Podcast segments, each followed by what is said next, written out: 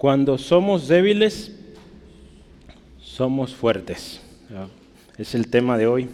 Segunda de Corintios, capítulo 12.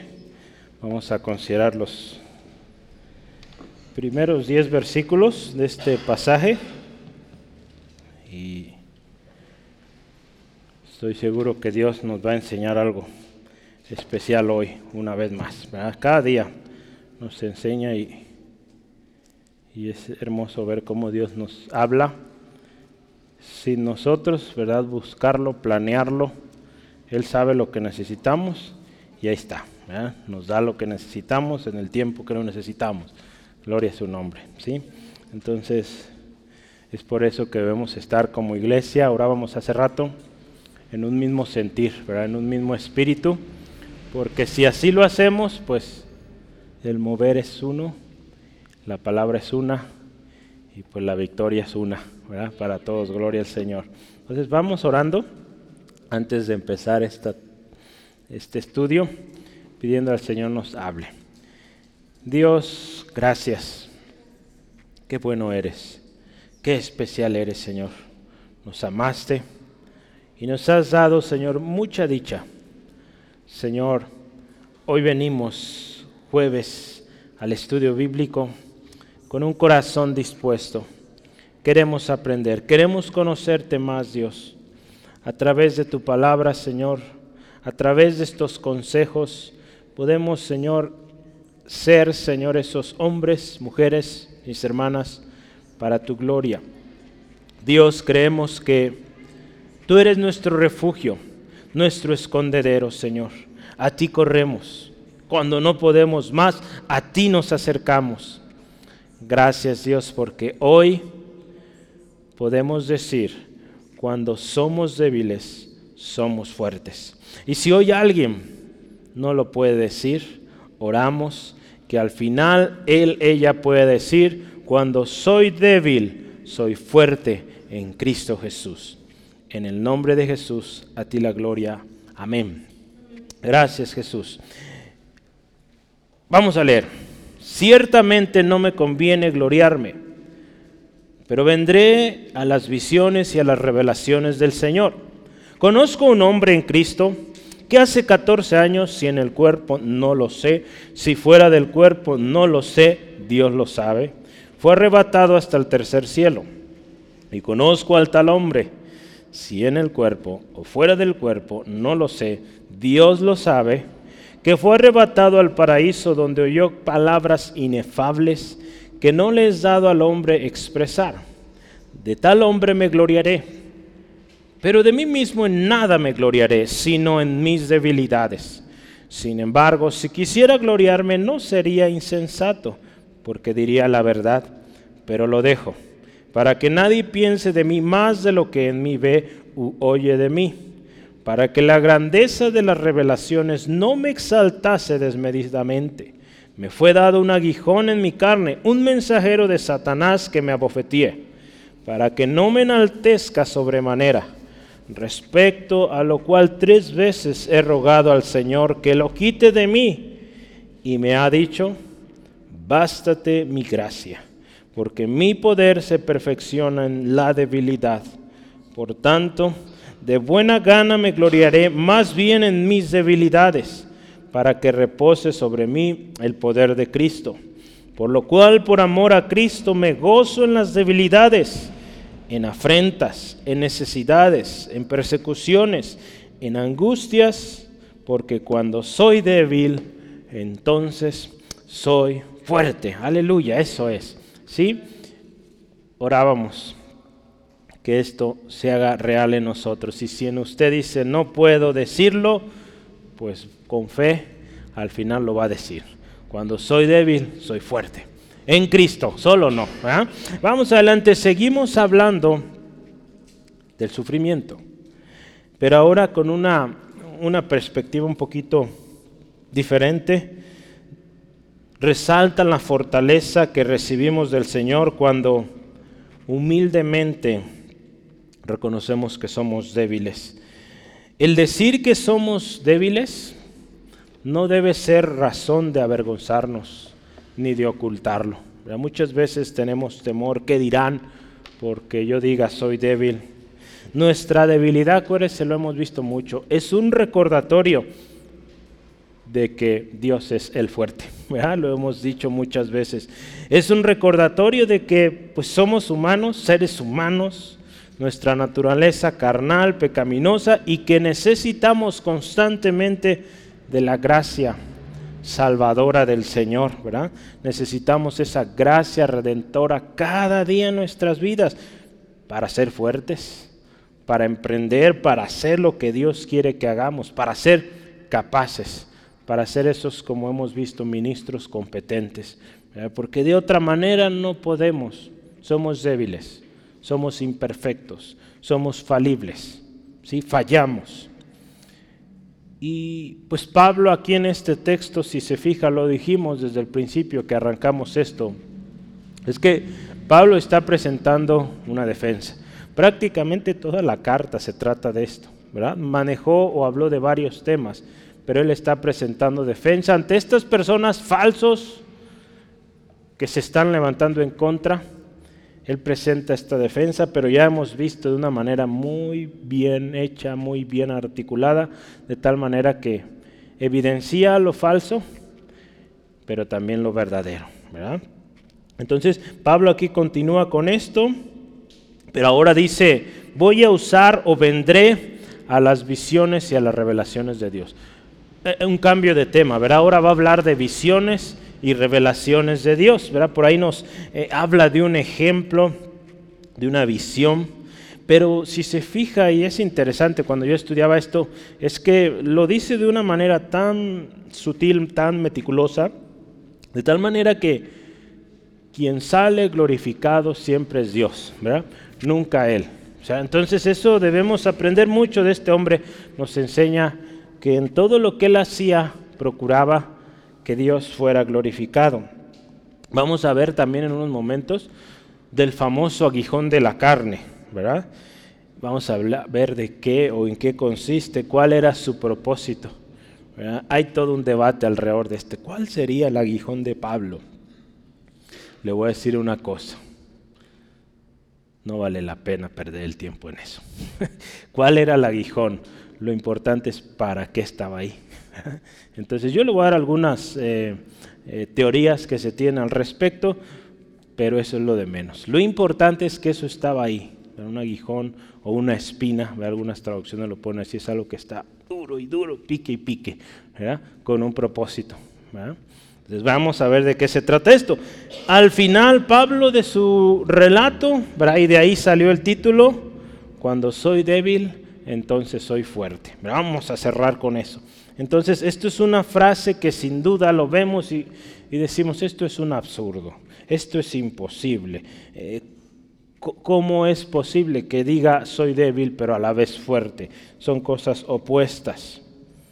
Pero conforme hoy estudiamos, vamos a ver que esto es posible.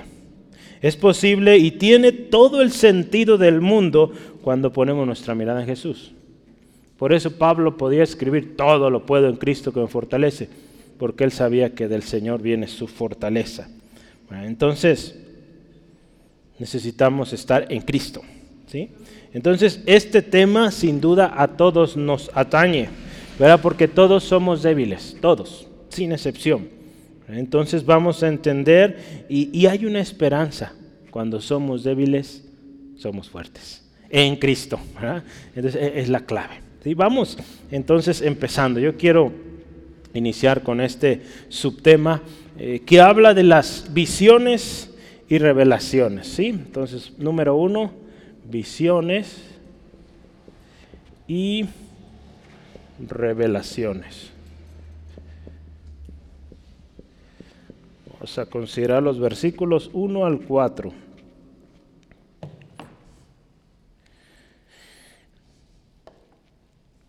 Dice Pablo ahí, ¿verdad?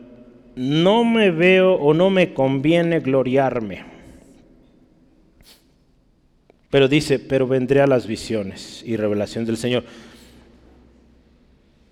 En versión nueva internacional dice, me veo obligado a jactarme, aunque nada se gane con ello. ¿verdad? Eh, Pablo sigue con esta mm, determinación de que el jactarse no es bueno, ¿verdad? que el jactarse no trae buen fruto. Eh, voy a leerle esto. Hay mejor manera de probar mi misión divina que jactándose. Es otra manera de decirlo. Pablo había hablado repetidamente de la jactancia como una especie de locura, ¿verdad? ¿Se acuerda? Algo despectivo, algo doloroso. Expresa también el mismo sentimiento aquí cuando dice no conviene, ¿verdad? Aquí dice, ciertamente no me conviene gloriarme pero dice, vendré a las visiones. Pablo hace uso de esa poca jactancia con un propósito. Ya lo hemos visto en repetidas ocasiones. Hoy hay otro propósito, otra manera de manejar esta poca jactancia. Pero Pablo, para proceder, si se fija, y vamos a entrar en ello, para empezar a hablar de las visiones, de las revelaciones de Dios, eh, él es muy cuidadoso. ¿verdad? Eh, procede un poco, ¿verdad? Un poco va a hablar, si se fija es poco lo que menciona de esta revelación. No tiene la intención de profundizar, ¿verdad? En la revelación que él tuvo. Pero sí fíjese cuando él, ahorita lo leíamos, ¿verdad? Si usted se fija, vio ahí qué dice sobre la visión que él tuvo. Sobre la visión sobre la visión? Nada. ¿Qué vio? No dice que vio. ¿Qué escuchó? Palabras que no puede decir. Si se fija, nos deja casi igual. Entonces, ah, es algo interesante, ¿verdad? ¿Cómo maneja Pablo esto? Porque su intención no es exaltarse, ¿verdad? Él sabe que no hay que exaltarse. Su intención, vemos aquí, es la gracia de Dios en su vida. Un hombre que hemos visto ahí se ha expresado como indigno, el menor de los apóstoles, pero la gracia del Señor Jesús en su vida para darle tal revelación, ¿verdad? Lo que dice Braulio, llevado hasta el tercer cielo. Es algo que, pues efectivamente es una experiencia muy, muy especial, ¿verdad? Pablo continúa dejando claro a través de esta exposición de que la jactancia para nada sirve, no es buena. Sí, entonces yo quisiera que analicemos un poco la, la visión, ¿sí? O la revelación que Pablo pone aquí como ejemplo, ¿sí? Entonces, ahora sí, ¿quién, Braulio? ¿Quién? ¿Quién tuvo esa revelación? ¿Cómo lo expresa ahí? Un hombre cristiano o un hombre en Cristo. Hasta ahí, ¿quién? Un hombre en Cristo. Un cristiano. Las revelaciones de Dios, y sobre todo este tipo, pues es para los cristianos, ¿verdad? Una persona que está en Cristo. Para tener una visión de tal tipo como esta que tuvo Pablo, pues necesita ser cristiano. Dios dio sueños a Faraón. ¿A quién más? Nabucodonosor, a José. Pues sí, pero de los que no eran creyentes. Nabucodonosor, ¿verdad? Son los más conocidos. Nabucodonosor, Faraón, ¿verdad? Dios habló a ellos, pero ellos no entendían el significado del sueño. Tuvo que venir Daniel, tuvo que venir José. Pero una revelación de tal tipo o del tipo que tuvo Pablo no puede o no podría ser a ese tipo de personas. Entonces una revelación como esta, la que tuvo Pablo, arrebatado al tercer cielo, se necesita estar en Cristo. Por eso él aclara, conozco un hombre en Cristo. Ve ahí, desde ahí él también usted sabe, está hablando de sí mismo, ¿verdad? Pero ¿cómo maneja la cosa hablando en tercera persona? Hablando como si estuviera hablando de alguien más, pero está hablando de sí. Entonces ahí vemos ya humildad. ¿Sí? Seguimos con las preguntas. ¿Cuándo? Hace 14 años. Bueno, hace 14 años en aquel tiempo, ¿verdad? Hoy, hoy ya serían hace 2000 años o casi dos mil años, ¿verdad? Pero se dice que es muy probable que esto sucedió antes de sus viajes misioneros. ¿sí? Entonces, cuando él estuvo en un tiempo en Arabia.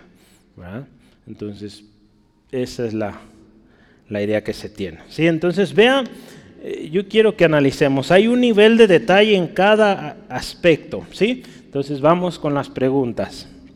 Ahora, ¿dónde? ¿Dónde tuvo esta revelación? ¿En qué lugar? ¿A dónde fue llevado?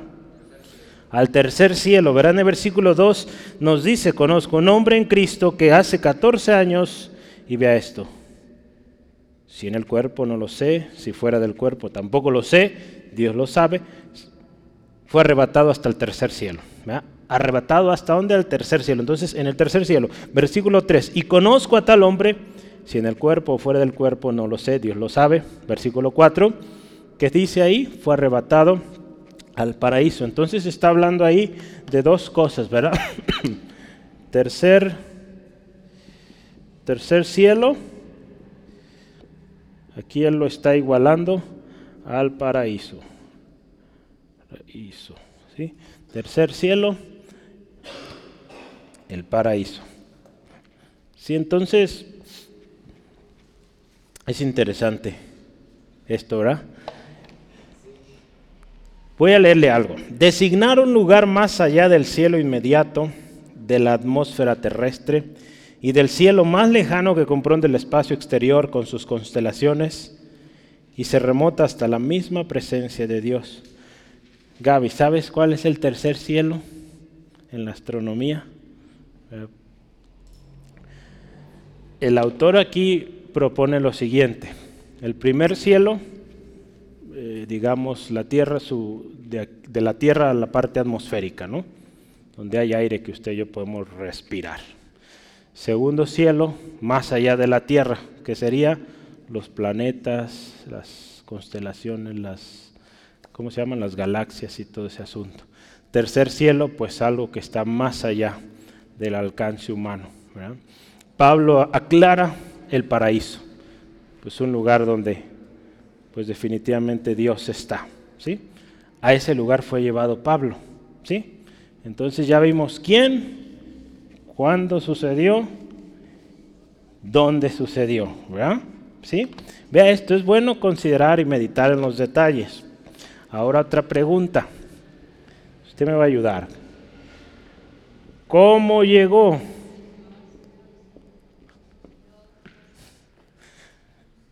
¿Cómo llegó?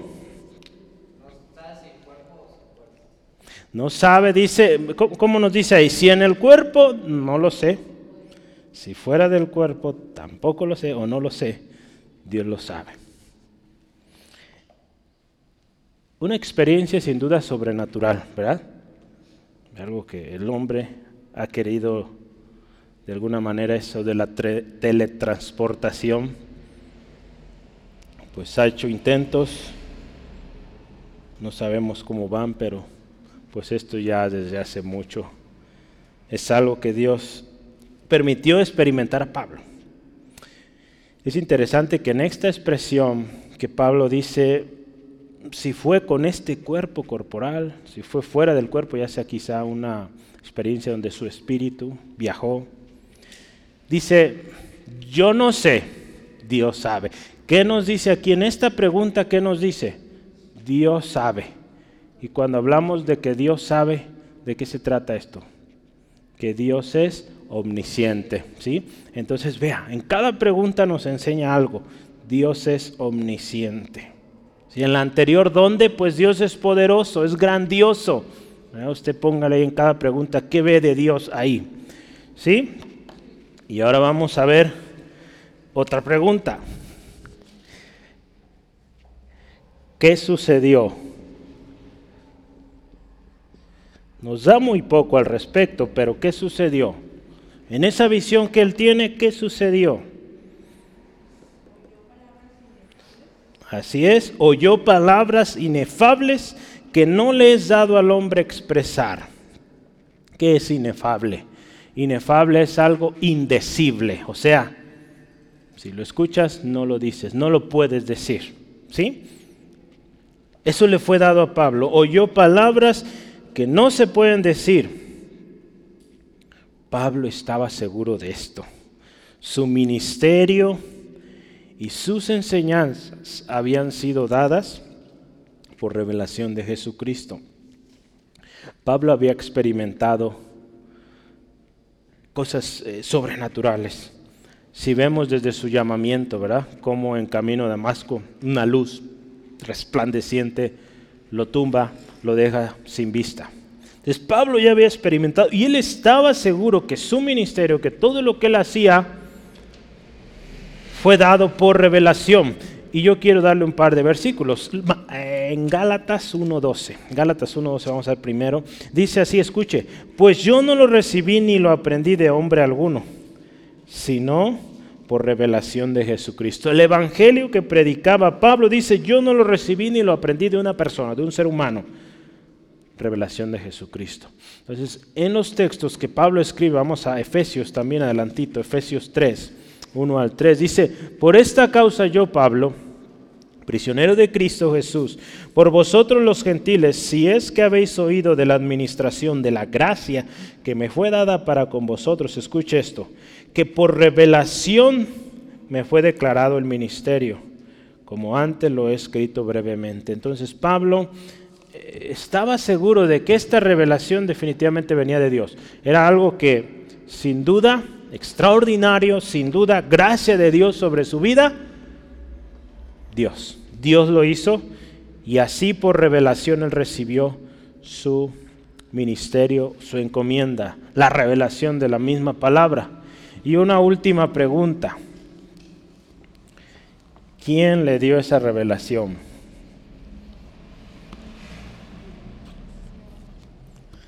A ver, vea ahí, ¿quién? ¿Quién le dio esa revelación? Ahí dice claramente, en el versículo 1. ¿Quién?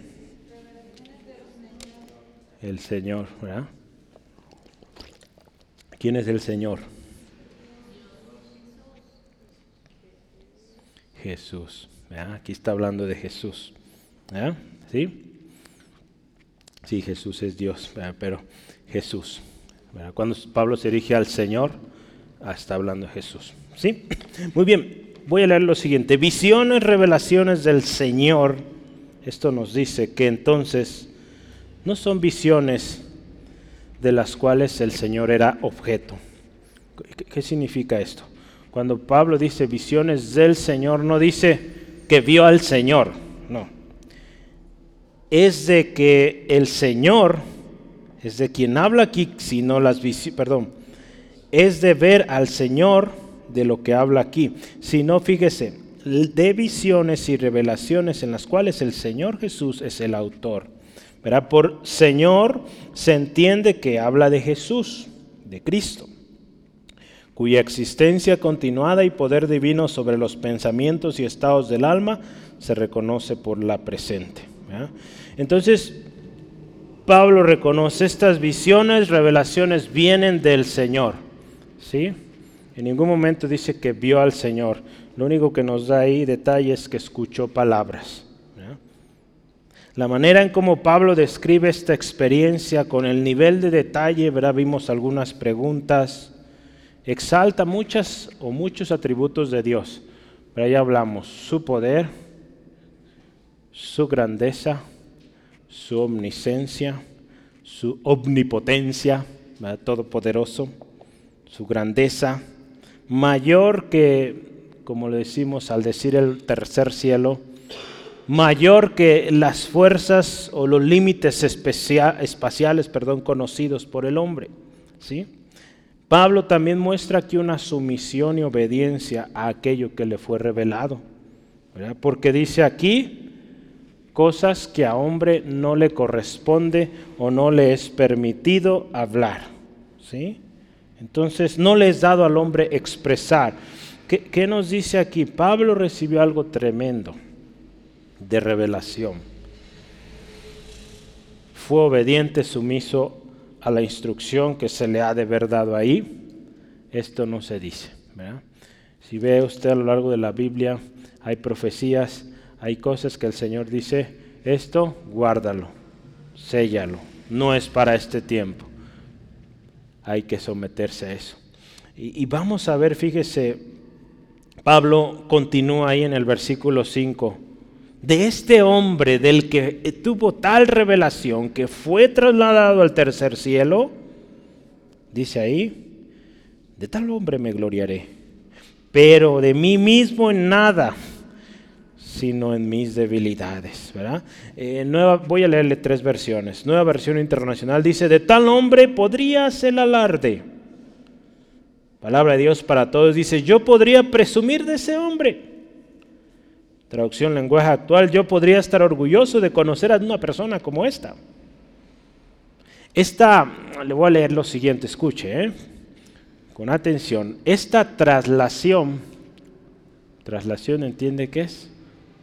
Algo que se mueve, esto trasladar de que Pablo está en la tierra y es llevado al tercer cielo. Esta traslación que había experimentado, era un motivo adecuado y suficiente para sentirse orgulloso, ¿a poco no? Porque era algo grandioso y pues un favor divino.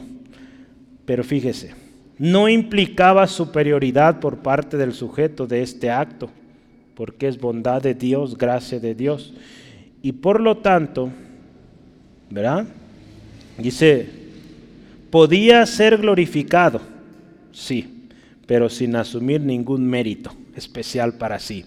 ¿sí? Entonces, vea, si en algo la gente iba a decir gloria a Dios, ¿verdad? Porque pues Pablo por sus medios no podía llegar allá, ¿verdad? Entonces, fíjese qué hermoso y qué, qué nos enseña esto. Pero hay un texto que usted se acuerda, lo leímos hace algunas semanas, 2 Corintios 10, 17. El que se gloría, gloríese en quién? en el Señor. El que se gloría, gloríese en el Señor.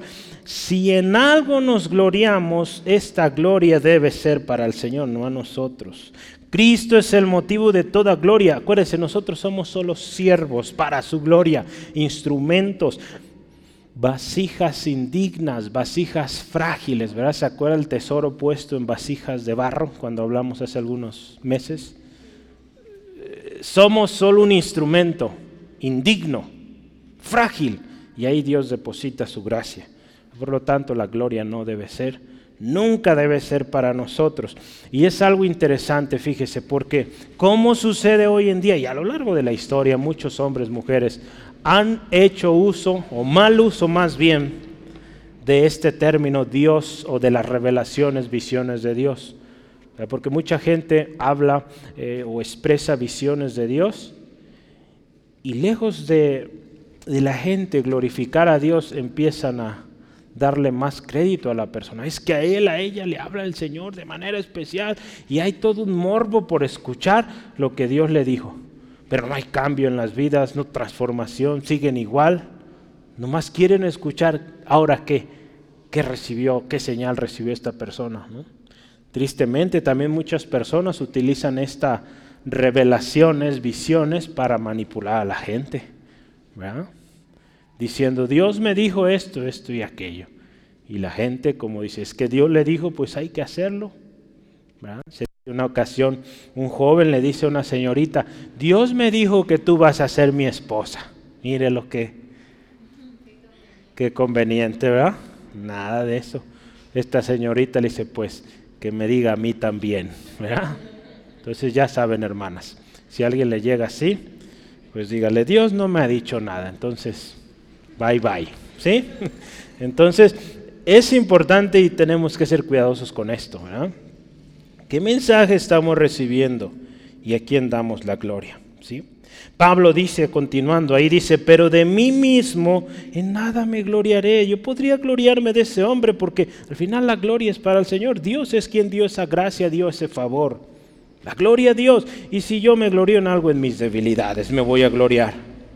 La traducción lenguaje actual dice, pero no de mí mismo. Pues yo solo puedo hablar de mis debilidades. si de algo voy a hablar de mí es que soy débil y Dios es el fuerte. Si es decir, en otras palabras, dice, me jactaré de mí mismo solamente en aquellas cosas que prueban o implican mi propia debilidad. ¿Sí? En nada vale la pena gloriarse. La gloria le pertenece al Rey, el Señor Jesucristo. Sí, a través de este pasaje, Pablo sigue llegando a la misma conclusión. Gloriarse es bueno, pero gloriarse de las debilidades. Gloriarse de nuestros éxitos, de nuestros alcances, de nuestros logros ministeriales, no, porque todo es gracia de Dios, favor de Dios, ¿sí? Entonces, porque fíjese, ahí cuando usted y yo somos débiles, estamos hablando hoy cuando somos débiles, cuando usted y yo somos débiles, la bondad, la gracia, la potencia de Dios se muestra en nosotros. Brazos, perdón, bueno, brazos puede ser, ¿verdad? O instrumentos débiles y frágiles, ¿verdad? A través de nosotros que somos débiles, la fuerza, el poder de Dios se manifiesta. ¿sí? Entonces Pablo ahí dice continuamente, si me glorío en mis debilidades. ¿sí? Vamos adelante, versículo 6. Sin embargo, si quisiera gloriarme no sería insensato porque diría la verdad. Él dice, bueno, mis opositores están gloriando de cosas que no son y yo estoy diciendo la verdad, entonces no sería insensato. Pero dice, ¿saben qué? Yo dejo eso. Dejo eso de gloriarme. Si dejo eso de gloriarme, y ve aquí y dice, para que nadie piense de mí más de lo que en mí ve u oye de mí. ¿Qué dice Pablo? ¿Saben qué? Por abundantes que fueran, eh, digamos, los materiales para él o enorgullecerse, eh, dice, ¿saben qué? Yo dejo eso. Él podía referirse a todo lo extraordinario que él había hecho, eh, el alcance o el éxito de su ministerio, pero dice, no me detengo en esto, lo dejo. ¿Sale? La razón que él asigna para esta tolerancia es que los demás no se sientan inducidos a pensar demasiado de él. Dice, saben que yo lo dejo porque no quiero que la gente me empiece a alabar. Es que Pablo tuvo una gran revelación y y así es el ser humano, alaba más a la persona que a Dios, En, la mayoría de los contextos. Es triste, pero cierto. Por eso es importante, ¿verdad?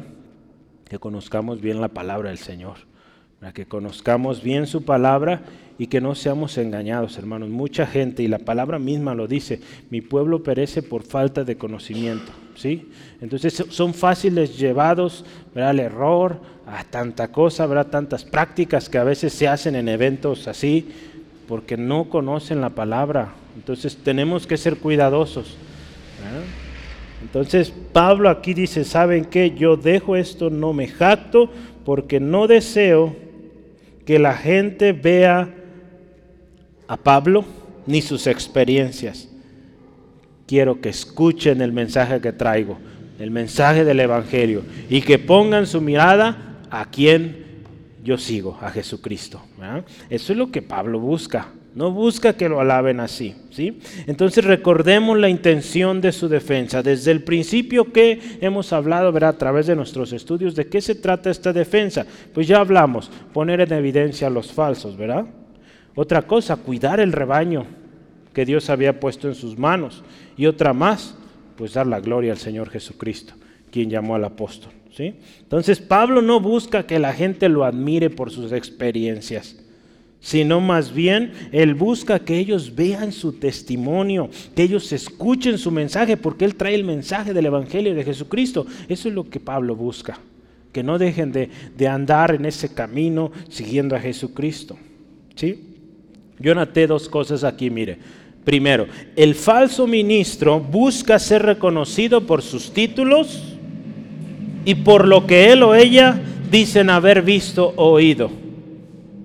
Si usted se fija, esta religión que se formó aquí en Guadalajara, qué tremenda cosa ha causado, sobre todo los últimos años, eh, tanto error, tanto engaño. Y una de las cosas es que el elegido de Dios, el siervo de Dios, y tantas barbaridades que ha hecho.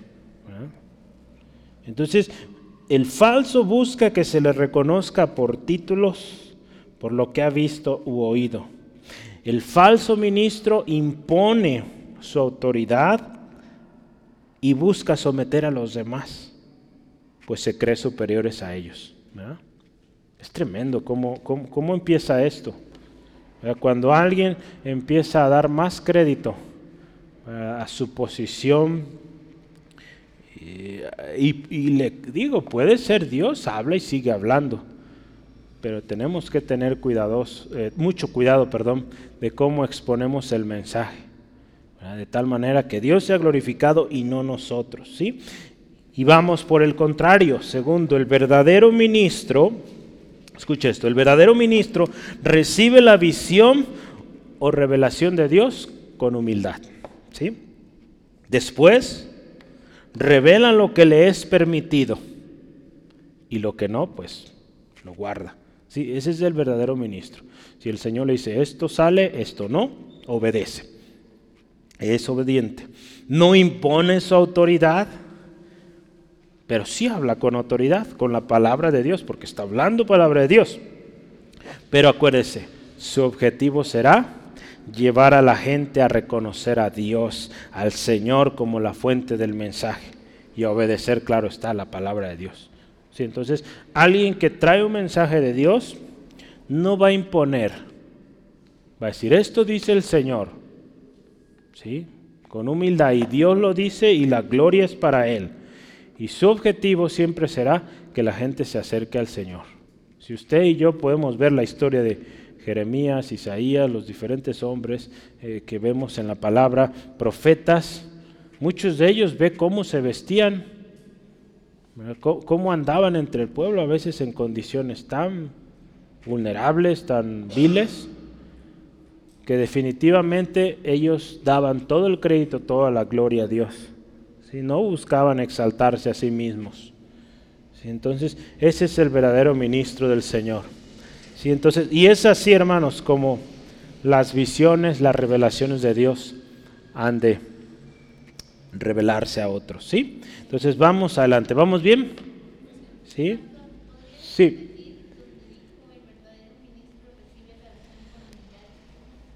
Sí, después revela lo que le es permitido y guarda lo que no le es permitido y siempre da gloria a Dios. Muy bien.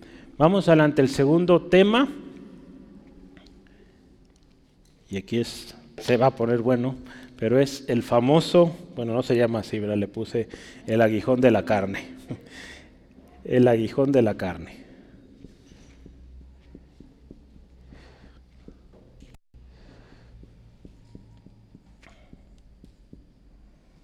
a ver ahí el versículo 7 al 9.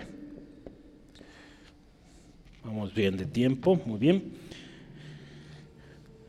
Vamos a ver ahí el versículo 7 dice, y para que la grandeza de las revelaciones no me exalte desmedidamente, me fue dado un aguijón en mi carne, un mensajero de Satanás que me abofeteé, para que no me enaltezca sobremanera.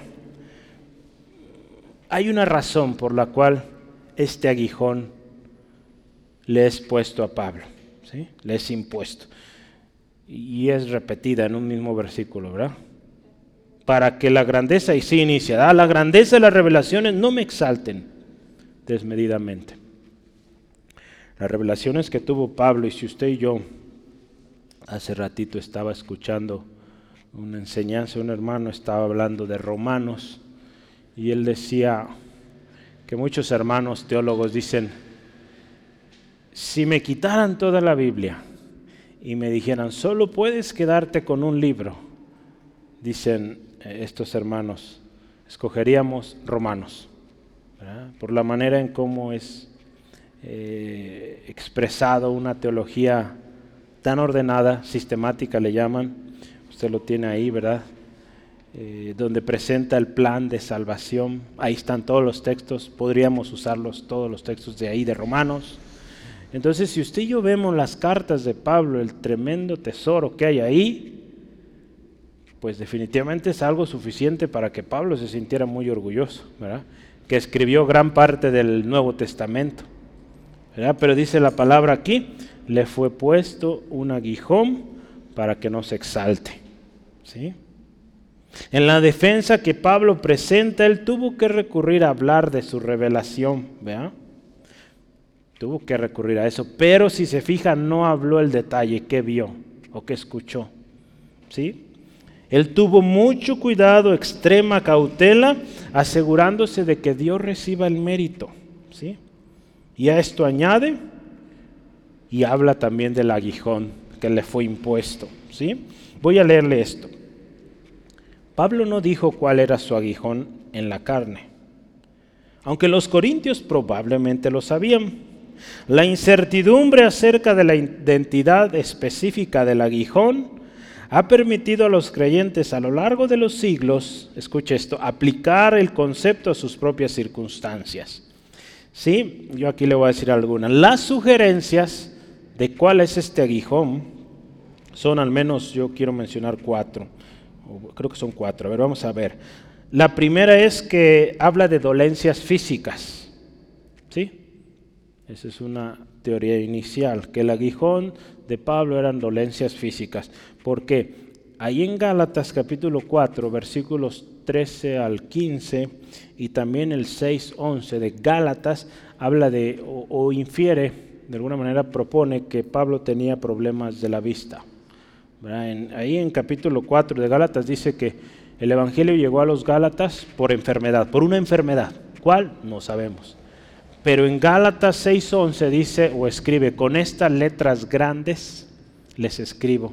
Entonces algunos dicen que eso asume o da a entender que tenía problemas de la vista. No sabemos, no hay certeza de esto. ¿sí? Esa es una opción. O quizá mala salud. Otra es que muchos han dicho que estas, eh, este aguijón eran dolencias psicológicas o espirituales. ¿sí? Algunos dicen que su aguijón eran dolencias psicológicas o espirituales. Eh, ahí está incluida depresión, opresión demoníaca, o fíjense, hasta una tentación carnal. Entonces decían algunos, fue una enfermedad o alguna dolencia, un problema psicológico o espiritual. Y otra más, oposición. Oposición dentro y fuera de las iglesias. Son tres, pero dentro de ellas hay varias, ¿verdad? Entonces, eh, oposición. Muchos dicen que esta, eh, este aguijón era eso. De hecho, hay una Biblia de estudio, por eso ya estoy pensando en recomendársela porque vi eso, porque aseguran ellos que, el aguijón era la oposición. Entonces, bueno, no hay claridad en esto, y, muchos hermanos concuerdan en esto. No es lo importante, no es lo relevante, lo importante es por qué fue puesto ahí. Y si sabe por qué, ¿verdad? Ya lo vimos, para que no se exaltase, ¿sí? para que no se exaltase desmedidamente. Tuvo que usarlo aquí, pero reconoció a Dios. Escuche esto, poco de los siervos de Dios han estado libres de al menos algún tipo de obstáculo, debilidad u oposición. Esto lo dice la Biblia Estudio de la Reforma. Voy a leer otra, otra porción aquí. El asalto fue doloroso, o este aguijón era doloroso, pero intencionado, tenía un propósito. Dios está permitiendo que Satanás trajera este problema severo con el propósito, escuche esto, de humillar a Pablo, quien al tener tantas y grandiosas revelaciones, incluido un viaje al cielo, ida y vuelta, imagínense esto. Pablo se habría sentido orgulloso de eso, pero este aguijón le fue puesto para bajarlo. ¿sí? Sin duda, algún propósito, perdón, sin duda alguna el propósito del aguijón es claro, ¿sí? para que no se enaltezca. ¿Cuál es el aguijón? Ya lo dijimos, no es relevante. Y, uno de los autores dice ahí, a lo largo de la historia la iglesia o los estudiosos le han dado diferentes nombres. Aquí vimos tres, cuatro nombres a ese aguijón, pero pueden ser muchas cosas que el Señor permite en nuestra vida para recordarnos que somos débiles. Aún la misma enfermedad que usted y yo de repente pasamos gripas, tos, no sé, lo que pueda haber. nos recuerda que somos débiles, que somos seres humanos sujetos de la gracia de Dios, ¿sí? Los problemas que vivimos, las críticas que vivimos, todo eso, hermanos, problemas en casa, nos recuerda que pues necesitamos de Dios, ¿verdad? Para que no nos enorgullezcamos, ¿sí? Hay momentos de mucha dicha, todo aparentemente paz, pero de repente viene la fiesta, viene la tremenda eh, tribulación, pero gloria al Señor. Dios siempre ahí mostrando que Él es el fuerte y que está con nosotros. ¿sí? Entonces, a lo largo de la historia, hermanos, hemos visto muchos hombres, mujeres de Dios que han sufrido a lo largo de todo su ministerio. Pablo es un buen recordatorio y buen ejemplo de sufrimiento. ¿sí? En este caso en particular, esa aflicción es para evitar el orgullo. ¿sí? Entonces, hermano, si usted y yo necesitamos sufrir, tener algo como esto para que no nos enorgullezcamos, pues gloria al Señor, que nos lo mande porque lo necesitamos. Entonces, pues, si lo ocupamos, pues Señor, gracias y ayúdanos a seguir adelante. Sí, hay algo importante, ¿verdad? Que debemos entender que el sufrimiento, Pablo lo entendía bien clarito, el sufrimiento es parte, es parte de nuestra vida, es parte de nuestro llamado, lo mencioné la vez pasada, pero quiero que veamos dos textos. Primera de Pedro 2. Primera de Pedro 2, 20 al 22. Quiero leerle esto, vamos a ver. Dice así la palabra de Dios. Pues, ¿qué gloria es esta? Escuche esto. Si pecando sois abofeteados y lo soportáis, mas si haciendo lo bueno y sufrís y lo soportáis, esto ciertamente es aprobado delante de Dios. Hermanos, si nuestro sufrimiento es por pecadores, pues es justo, necesario, ¿verdad? que paguemos, que pues haya castigo. Pero fíjese, si sufrimos algo que no merecemos, lo soportamos, esto es aprobado por Dios. Dice, pues para esto fuiste llamados, para sufrir por Cristo, porque también Cristo padeció por nosotros, dejándonos, que escuche esto, ejemplo, para que sigamos sus pisadas, el cual no hizo pecado, ni se halló engaño en su boca. Entonces, si el sufrimiento que estamos pasando es por pecado, pues pues número uno hay que arrepentirnos, reconocer que estamos mal delante del Señor, arrepentirnos y volver al Señor. Y, no hablar o pensar que nuestro sufrimiento es igual que Pablo, no lo comparemos. O que nuestro Señor Jesucristo. Si es por pecado, pues por pecado, por desobediencia. Eso nos debe llevar a acercarnos al Señor, arrepentirnos, estar a cuentas. Pero hay un sufrimiento que es, digamos, inmerecido, ¿verdad? Que por causa de Cristo sufrimos, eso Dios lo ve como algo agradable, algo grato delante de Él. Hay otro texto, 1 Pedro 4, adelantito donde estamos ya. 4, 12 al 14. Escuche esto. Amados, no sorprendáis, perdón, no sorprendáis del fuego de prueba que os ha sobrevenido, como si alguna cosa extraña os aconteciese. No nos sorprendamos, va a pasar, tiene que pasar, sino que escuche esto, gozaos por cuanto sois partícipes de los padecimientos de Cristo, para que también en la revelación de su gloria os gocéis con alegría. Vea qué hermoso esto. Si sois vituperados por el nombre de Cristo, sois bienaventurados, sois bendecidos, porque el glorioso Espíritu de Dios reposa sobre vosotros. Ciertamente, de parte de ellos, la gente blasfema o es blasfemado, pero por nosotros o vosotros es glorificado. ¿sí? Sí, la gente pensará, si en algún momento nos toca vivir persecución o estamos viviendo ataque del enemigo, pues sí, aparentemente están blasfemando en contra del Señor, pero usted está dando gloria al Señor, con su sufrimiento, con su misma vida. ¿Sí? Entonces acuérdense, el sufrimiento nos debe recordar una vez más que somos débiles, que somos débiles, que somos frágiles y Dios es el fuerte, ¿sí? Dios es el fuerte. Hay algo que yo quisiera leerles. Déjenme ver a ver si carga. Ahí va, ahí va. Eh, hay una historia de un hombre que yo menciono mucho, Charles Spurgeon. Estábamos platicando sobre él, pero voy a leerle esto. Un hombre que contribuyó mucho al cristianismo con sus libros, sus escritos, sus sermones. Y voy a leerle esto. Durante 13 años, hasta 1867, Spurgeon fue capaz, escuche esto, de dedicarse plenamente a todos los ministerios desarrollados bajo el auspicio del Tabernáculo Metropolitano. Así se llama, todavía hoy así se llama la iglesia ahí en Londres, donde él estuvo. Pero en octubre de ese año sufrió su primera caída por una seria enfermedad. Y durante los siguientes, escuche, 24 años experimentó continuos ataques de vómitos, fiebre, fiebre considerable, dolor, inflamación, dolores reumáticos en sus extremidades y también, escuche esto, experimentó un extremo agotamiento mental. Los resultados de su trabajo a la luz de una salud tan débil son realmente asombrosos. Cuando usted y yo leemos los libros que escribió, los sermones que escribía este hombre, dice uno, esto no lo pudiera escribir un hombre tan enfermizo como el que describe aquí la gracia de Dios en él. En un débil, Dios se glorificaba de manera preciosa.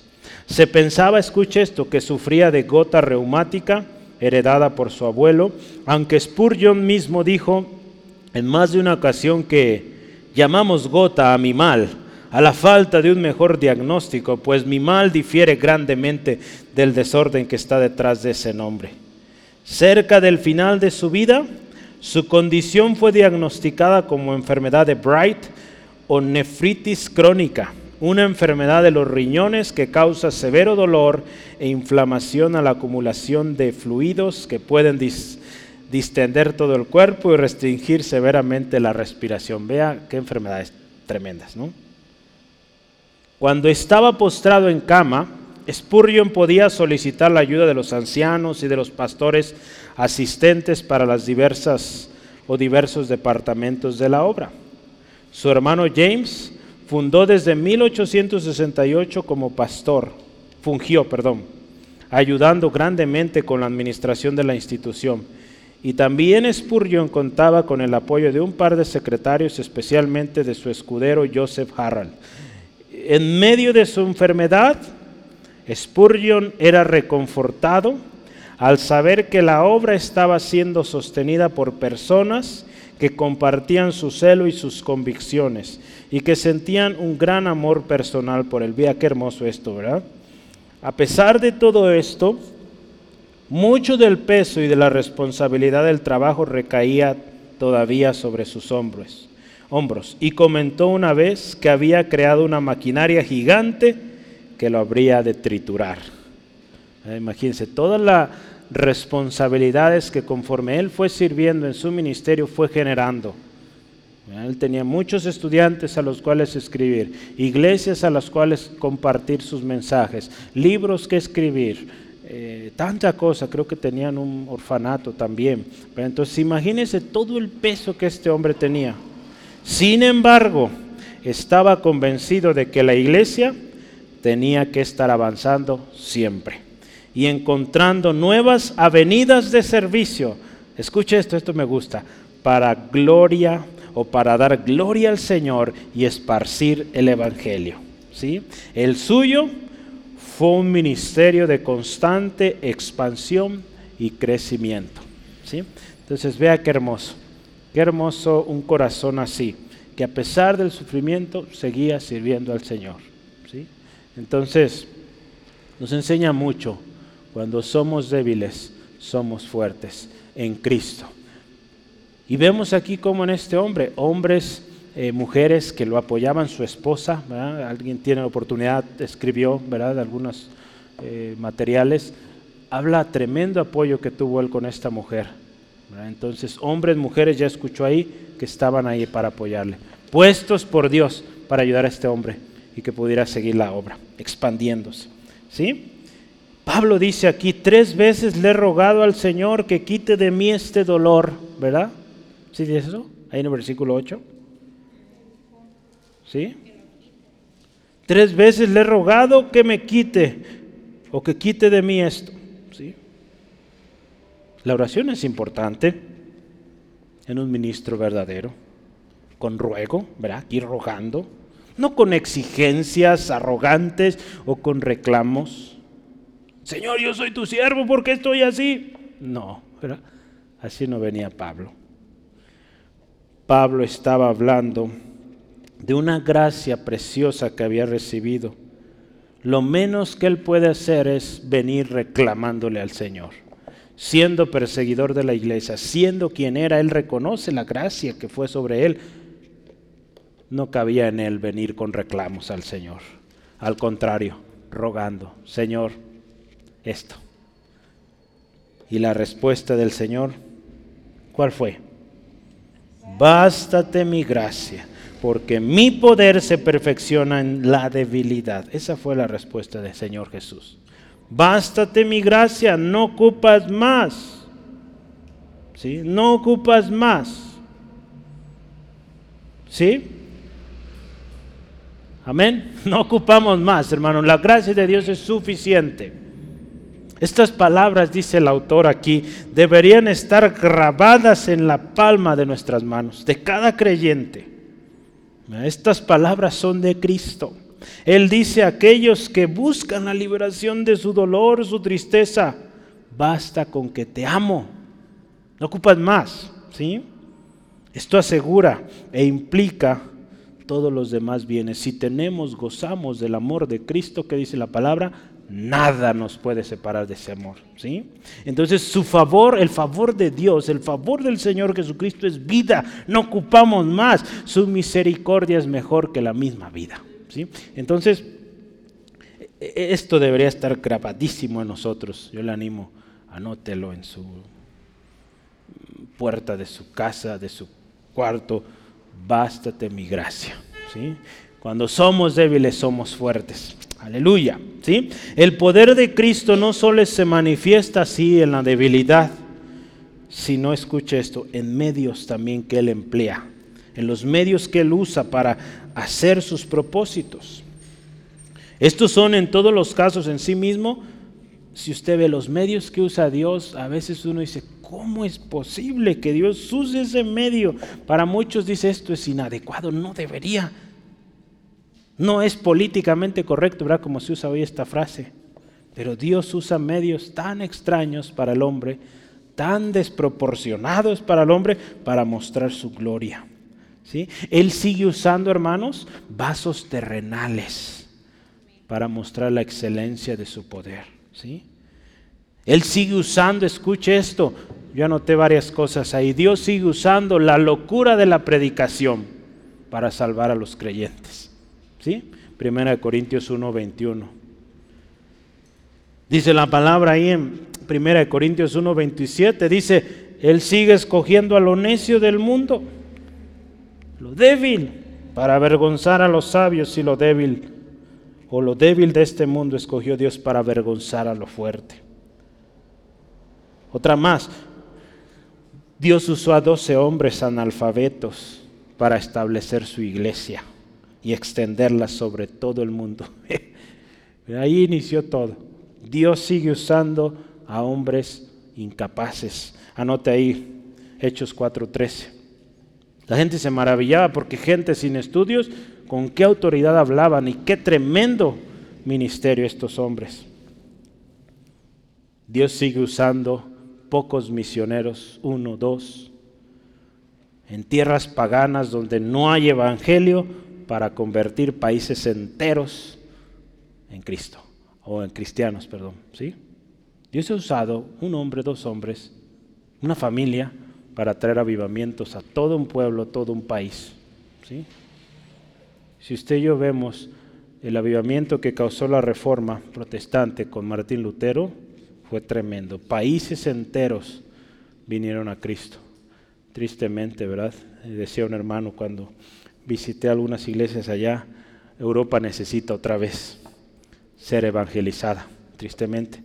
Países como Finlandia se conoce como un país protestante, cristiano, y pues hay tanta cosa sucia. Muchos de los países nórdicos, parte norte de Europa, eh, fueron considerados países cristianos y hoy en día, pues, tristemente no. Solo quedaron esos grandes, bonitos templos que el otro día hablábamos en, una reunión de pastores. Muchos de esos templos hoy en día son bares, son lugares de fiestas, porque ahora con la pandemia muchos tuvieron que dejar y templos tan lindos, tan preciosos, convertidos en bares, lugares de perdición. Entonces hay mucho trabajo ahí que hacer, hermanos. Pero Dios sigue usando a hombres débiles para causar impacto precioso. Porque es el poder de Dios, acuérdense, no es nuestro poder. ¿Sí, amén? Así que, en todos los casos, el poder de Cristo es perfeccionado en la debilidad. No necesitamos más. La gracia del Señor es suficiente. ¿sí? La gracia del Señor es suficiente. ¿Sí, amén? Su gracia es enorme. Ajusta para usted, para mí y para muchos más. Y pues definitivamente no lo merecemos, así que no pensemos o no busquemos comprarlo. ¿sí? Es gracia. Aleluya. ¿sí? Vamos a terminar el último subtema. ¿Cómo cree que se llame?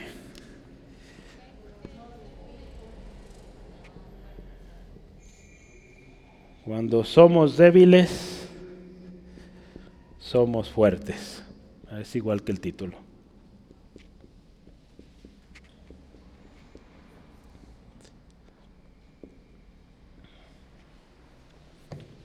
Cuando somos débiles, somos fuertes. Pablo está terminando acá y dice Pablo, bueno, Dios me dice, Señor Jesucristo me dice, bástate mi gracia. Bueno, por lo tanto dice, de buena gana me glorío más bien en mis debilidades para que repose sobre mí el poder de Cristo. Y ahora sí dice, por lo cual, o en resumen, por amor a Cristo, me gozo en mis debilidades. ¿Sí? Fue en los sufrimientos, o fueran, perdón, los sufrimientos, fueran vituperios, necesidades, persecuciones o angustias soportadas por causa de Cristo, el Pablo, el Pablo, el apóstol Pablo, el Pablo, el apóstol Pablo en esto se gozaba, en esto se complacía, en sufrir por Cristo. No en el sufrimiento en sí mismo, acuérdese, ni en cosas que autoafligimos, ¿verdad? Porque mucha gente se autoaflige diciendo es por Cristo, eso no es por Cristo, ¿sí? Ni, ni, en las consecuencias, ni, ni, en lo que fuera consecuencia de su propia necedad o malas disposiciones o pecado, ¿verdad? Ya decíamos, no nos vamos a gozar en, en que sufrimos por haber pecado, más bien, Señor, perdóname, fallé, estoy a cuentas, pero si, si nuestro sufrir es por causa de Cristo, nos gozamos, ¿sí? Pablo en esto se gozaba. Los sufrimientos, acuérdense, lo hemos visto, no detienen al verdadero siervo de Jesucristo. Al contrario, debe ser un motivo de gozo y más amor, amor al Señor. Enamorarnos más y más de Él. Sí, el gozo, hermano, en medio del sufrimiento, trae un buen fruto. ¿sí? Dios nos da palabra para eso. Si no nos deja así nomás. En Santiago capítulo 1, versículo 2 al 4. Escuche, hermanos míos, tened por sumo gozo cuando os halléis en diversas pruebas, sabiendo que la prueba de vuestra fe produce paciencia. Mas tenga la paciencia su obra completa para que seáis, escuche, perfectos y cabales, sin que os falte cosa alguna. Sí, entonces hay algo bueno de todo esto aquí en la tierra y pues en la gloria mucho mayor. ¿sí? Y Pablo termina esta sección, cuando soy débil, entonces soy fuerte. Decíamos esto, parece un absurdo. Voy a leerle esto. Cuando somos realmente débiles en nosotros mismos y somos conscientes de esta debilidad, estamos en un estado adecuado para que el poder se manifieste, el poder de Dios. Mientras usted y yo digamos, yo puedo, yo soy, y todo esto, el poder de Dios no se manifiesta. Aquellos que creen, escuche esto, aquellos que creen que pueden cambiar su propio corazón, hay muchos que dicen, yo puedo, yo puedo cambiar. Aquellos que creen que pueden expiar sus propios pecados, que pueden subyugar el poder del mal en sus propias almas, que dicen, yo puedo dejar de hacer esto, o puedo hacer que él cambie, que ella cambie. Aquellos que se mofan de esto, que se sienten capaces de sostenerse en la aflicción, ¿sabe qué hace Dios? Los deja. ¿Ok? ¿Usted puede? Dele. ¿Y qué va a suceder? Pues no va a poder. Va a quedar en una condición mucho peor. Pero cuando nosotros reconocemos que somos débiles, cuando sentimos y reconocemos que somos débiles, Dios comunica su poder, se manifiesta ahí. Entonces, pues nos conviene mejor decir, Señor, yo soy débil, tú eres el fuerte, ayúdame. ¿sí? Entonces, es en nuestra debilidad que el Señor será exaltado, hermanos, puesto que Él es el fuerte. Ninguno de nuestros esfuerzos o habilidades pueden igualar la potencia o la fuerza de Dios. Solo en Cristo Jesús podemos. Y Pablo lo dice, todo, perdón, todo lo puedo en Cristo que me fortalece. ¿Verdad? ¿Dónde está eso? Filipenses 4:13. ¿verdad? Y, vivamos o vamos a vivir por la eternidad por Cristo, en Cristo, ¿verdad? en eh, 2 Corintios 13:4. Escuche esto, porque aunque fue crucificado en, crucificado en debilidad, vive por el poder de Dios, está hablando de Cristo. Pues también, escuche esto, nosotros somos débiles en Él. Pero ¿qué dice? Viviremos con Él por el poder de Dios para con nosotros. Si entonces, si estamos en Cristo, siendo débiles, siendo como somos, la cosa es segura por la eternidad con Él. Si no estamos en Cristo, si no reconocemos que somos débiles, estamos perdidos. Estamos a nuestra propia o nuestros propios recursos. ¿sí?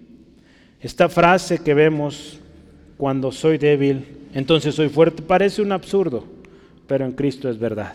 En Cristo es verdad y hecho que se ha verificado a lo largo de la historia. Hombres, mujeres que han creído en el Señor y qué tremendas cosas han hecho. Juan mismo, ¿verdad?, reconoció, es necesario que yo mengüe y que Él crezca. ¿verdad? Nuestra habilidad, nuestro poder, capacidades humanas no son nada. Es Cristo en y a través de nosotros. Gloria a Él. ¿sí? Gloria sea su nombre. Yo voy a concluir, le leo la conclusión.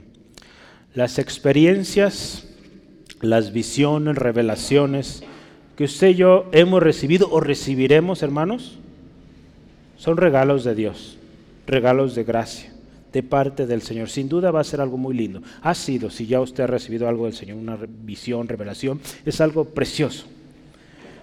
Pero en ningún momento lo usemos para enorgullecernos o para controlar, manipular a otros. ¿Sí? Sentirnos mayor que otros. No, no, no, no. Si lo recibimos es gracia de Dios y tenemos que decir, Señor, ¿cuál es el propósito? ¿Qué tengo que decir? ¿Cómo decirlo? ¿A quién decirlo? ¿Sí? Y siempre en sumisión a Él, a su voluntad. ¿Sí? No olvidemos que lo que somos, lo que tendremos, lo que llegaremos a ser, todo es para su gloria. ¿Sí? Es muy importante, ¿verdad? Y también aquí anoto yo, es muy seguro que como siervos de Dios lleguemos a tener un aguijón. ¿Y qué decíamos hace, hace rato? Gracias Dios por eso. Porque nos recordarán que somos débiles, ¿verdad? Ahí va a estar ese aguijón. Débil y que necesitamos de la gracia de Dios, ¿sí? Quizá oraremos y diremos, Señor, por favor esto, ayúdame, no lo quiero tener conmigo. No olvidemos la respuesta del Señor, bástate mi gracia, porque mi poder se perfecciona en la debilidad, ¿sí? Entonces la gracia del Señor es suficiente. Si en algo hemos de gloriarnos es que somos débiles y que Cristo es el fuerte y el poderoso. ¿sí? Por amor a Cristo vamos a sufrir. No hay mayor privilegio, hermano, que sufrir por Cristo. Lo vemos a lo largo de la historia. Hombres y mujeres que murieron por Cristo era como si estaban entrando, de hecho sí, a la misma presencia de Dios. Era algo precioso, ¿verdad? Que los escritores de esas historias dicen, parecía que le estaban dando un premio en lugar de, los golpes, los latigazos, las mordidas de los animales, lo que fuera el sufrimiento, ellos estaban tan contentos porque estaban por entrar a la misma presencia de Dios, ¿sí? Entonces es un gozo incalculable, incalculable, perdón, el sufrir por Cristo. Al final, un gozo inmensurable. Recordemos que cuando somos débiles, somos fuertes en Cristo, ¿sí? Y toda la gloria, el honor, el poder para Él. ¿Sí, amén? Vamos orando, dando gracias a Dios por esto que el Señor hoy nos recuerda y nos enseña. Dios, gracias por tu palabra hoy, palabra viva, palabra suficiente. Señor, damos gracias por esta gracia derramada en nosotros. Gracias Dios por los sufrimientos. Señor, gracias porque esos o ese aguijón en nosotros nos recuerda que dependemos de ti, Señor. Nos trae constantemente el recordatorio que es tu gracia, es tu favor y que no es por mérito propio. Gracias Dios porque eso nos libra del orgullo. Ayúdanos Dios a ser sumisos, humildes, Señor, que siempre, Señor, reconozcamos que tú eres el que merece toda la gloria. Señor, gracias por esta respuesta. Bástate mi gracia. Señor, tu gracia suficiente, Señor. Tu poder se perfecciona en la debilidad. Señor, ayúdanos a ser fuertes, proclamando esta palabra poderosa sin temor, Señor. Que seamos hombres, mujeres de compromiso, que reconocen que es tu gracia a través de nosotros y que todo lo que hagamos, logremos en tu nombre Jesucristo, será para tu gloria, Señor. Señor, líbranos, Dios de orgullo. Líbranos también del engaño, Dios, de hombres, mujeres que buscan manipular, que buscan con engaño satisfacerse a sí mismos. Señor, líbranos de ello y ayúdanos a estar diligentes, atentos, Señor, a todo esto, Señor, que vemos hoy en día en los medios, Señor, y podamos ser nosotros siervos fieles, siervos para tu gloria, Dios. Si alguien hoy, Señor, necesita reconciliarse contigo, Señor, si hay alguien necesita de ese Salvador, de ese Redentor, la gracia, el favor sigue para salvar a aquel que viene arrepentido, Señor. Obra en este corazón, Señor. Señor, hoy es el día. Gracias Dios porque tu gracia está también para salvar y restaurar. Te damos alabanza. Padre, bendice a mi hermano en su camino a casa, mi hermana, Señor, protégeles, líbreles de todo percance, que tu gracia y favor sea con cada uno, tu paz con ellos, Señor, en el nombre de Jesús. Amén.